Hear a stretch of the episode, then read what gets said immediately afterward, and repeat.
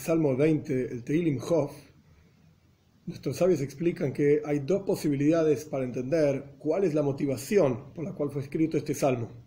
Una explicación es, como dice Rashi, que David Amelech, el rey David, mandaba a Yoav ben Zeruya, el comandante en jefe de su ejército, a hacer guerras en diferentes lugares y rezaba por él.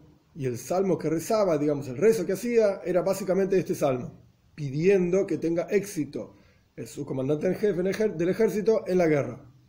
Otra explicación, que otros varios comentaristas mencionan, que en realidad el rey David estaba en una guerra determinada, no sabemos exactamente cuál, y llegó la noticia a Jerusalén que estaba complicada la guerra, entonces algún cantante, algún compositor en Jerusalén, digamos en la corte del rey David, compuso este salmo en aras de David.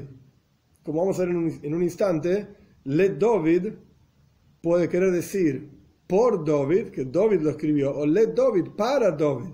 Otra persona lo escribió para David. Y por eso vemos que el Salmo constantemente dice que Dios te dé esto, que Dios te dé aquello, te ayude con esto. Es alguien hablando en aras de otro, para otro. O David hablando para Joab, no hablándole directamente, sino que pidiendo a Dios por Joab. O otra persona pidiendo a Dios por David Amelech. Vamos a ver. La David. Un cántico para el director del coro, para los que cantan, etcétera, como explicamos varias veces. Un cántico por David en aras de Joab, o le David para David en aras de David, escrito por algún otro. En adición a todo esto, este es un clásico salmo que se suele decir en cualquier momento de dificultad, de opresión, de problemáticas que la persona tiene. Este es el clásico salmo que se dice. Paréntesis. Existen Sfarim, libros, existen explicaciones, están incluso online, de qué salmo se debería decir para cada situación. Si necesitas esto, decita el salmo. Necesitas tal, otro, tal otra cosa, decita el otro salmo. Refúa, decita el salmo. Curación, dinero, etcétera, etcétera. Mi humilde opinión es que todos los salmos son válidos para todas las cosas. El punto no es el salmo que uno dice con el texto que menciona justamente refúa, curación, entonces hay que decir ese salmo, sino que el punto es el vínculo de la persona con Dios, la concientización de la persona de que el único que puede ayudarlo es Dios, y por lo tanto la persona confía en Él y le pide a Él, le suplica, etc. ese es el punto. Y esto se ve en cualquier salmo. No hay diferencia cuál, cuál salmo uno dice. Cerramos paréntesis. Veis, dos.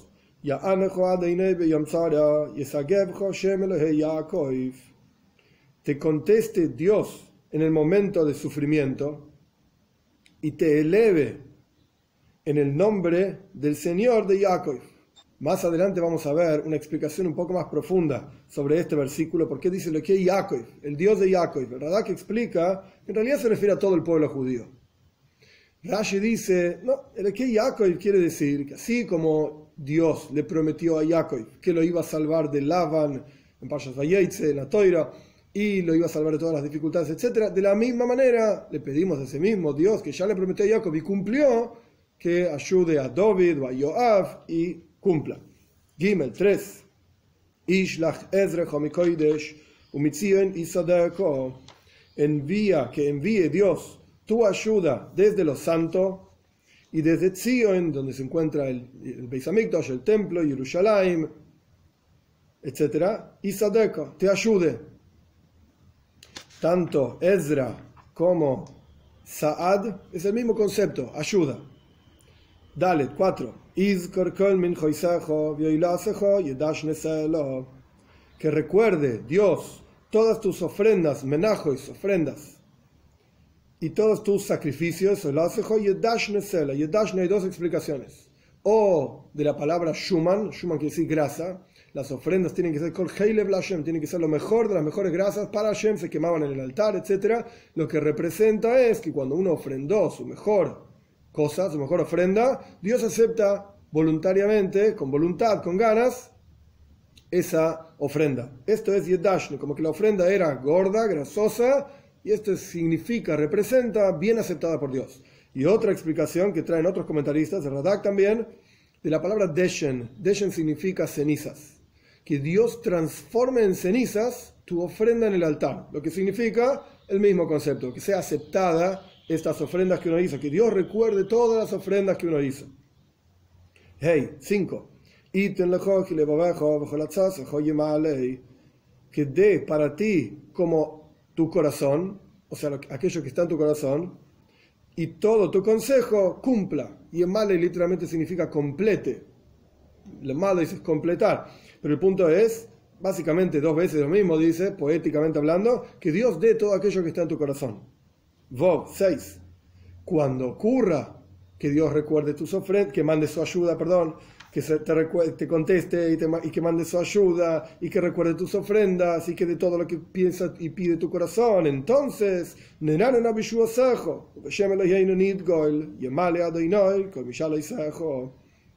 cantaremos en tu salvación y en el nombre de nuestro Señor vamos a enarbolar una bandera. Degel es una bandera, Nidgoil. O sea, vamos a cantar cuando Dios te salve a ti y vamos a enarbolar una bandera en el nombre de nuestro Señor, Dios va a completar todas tus peticiones. Zain 7.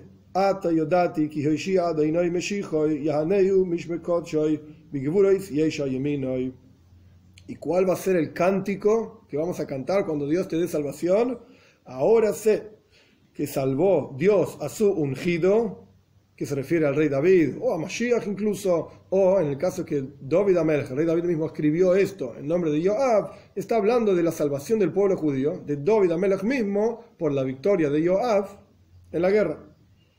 Y te contestó desde sus santos cielos, con poder de salvación de su diestra, de la diestra de Dios. Ges 8.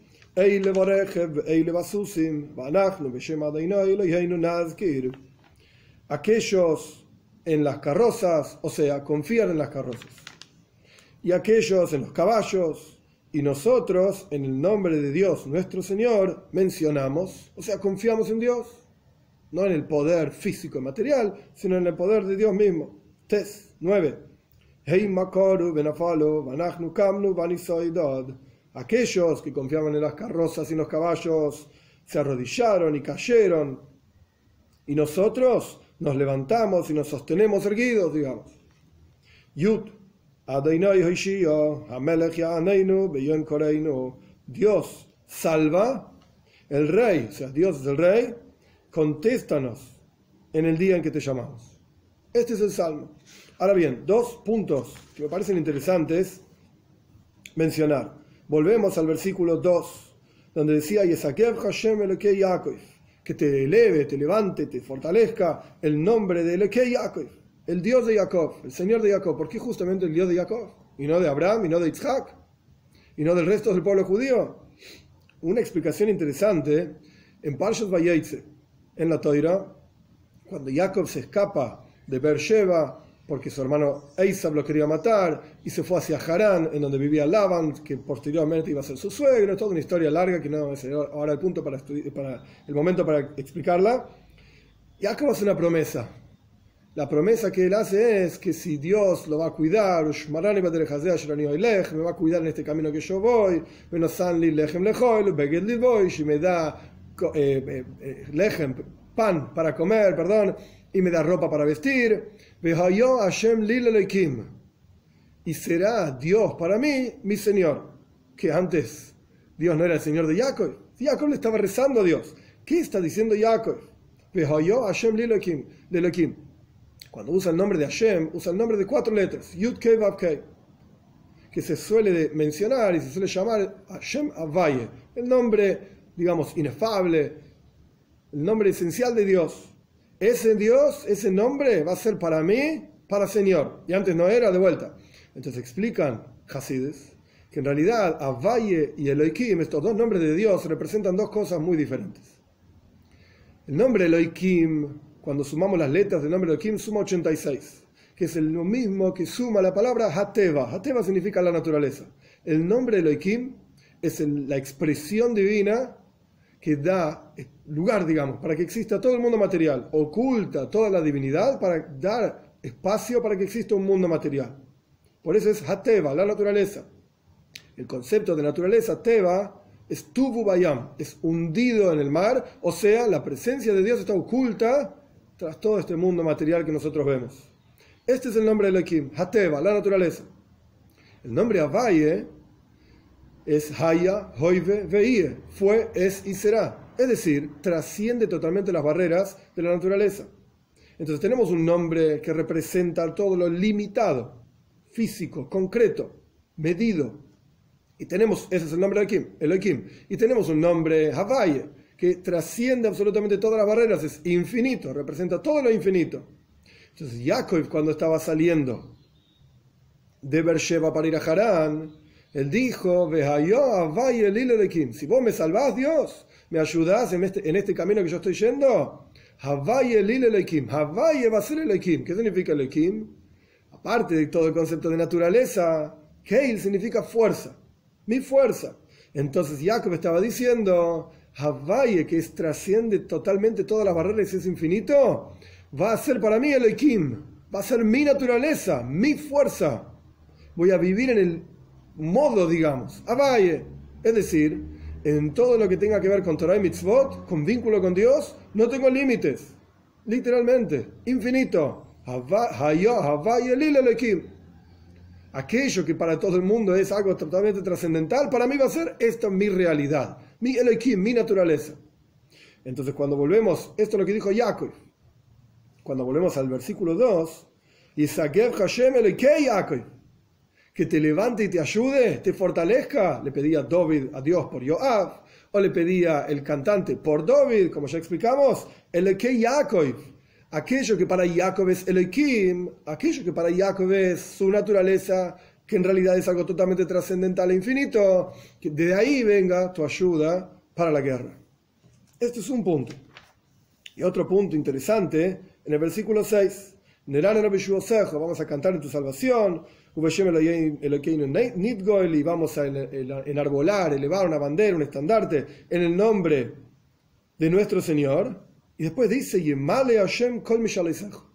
que Dios complete todo lo que pedís. No lo dijo ya en el versículo 5. Y te le que le va a ver, dos veces. Que Dios de todo lo que, lo que, lo que piensas en tu corazón. Y que cumpla todos tus consejos todos tus deseos. Y después de vuelta, y en Male Hashem que Dios cumpla todos tus deseos. Otra vez, una explicación de Baal Shem interesante es que cada uno de nosotros es Yemale Hashem, Kol Es decir, todo tu deseo, Mishaliseja, todo lo que pedís, ¿qué debería ser? Yemale Hashem, que el nombre de Dios esté completo. Como ya estudiamos muchas veces también en otros videos, el concepto de que hasta que se destruya, digamos, la descendencia de Amalek, el nombre de Dios está incompleto, el trono de Dios está incompleto, como dijo Moshe Rabbeinu en Pashas Beshalach al final, que es Ka, la mano de Dios está elevada, por así decir, en juramento, y el nombre de Dios que se utiliza es Yud Kei, solamente dos letras de las cuatro, y el trono de Dios que se dice Kisei, con tres letras, Jov, Samach, Aleph, está escrito Kes, Jov, Samach, le falta una letra, y Dios va, jura que hasta que no se termine de destruir la, descendencia de Amalek, que esto es algo que está en el interior de cada uno, etcétera, no es el momento ahora para toda la explicación. El punto es que el nombre de Dios está incompleto, el trono de Dios está incompleto, entonces ¿cuál tiene que ser el deseo de toda persona aquí abajo? ¿En qué tiene que consistir el servicio a Dios? No por mí, no para que yo tenga una porción en el Ganeiden, en el paraíso, no para que yo tenga braja, bendición de Dios, etc. Y en Male Hashem, Kol todas tus peticiones, toda tu energía y vida tiene que ser, y en Male Hashem, que el nombre de Dios, Yud Kei Vav Kei, esté completo, esté pleno, y esto va a ocurrir, y lo vamos a ver en la práctica con la venida de Mashiach pronto en nuestros días.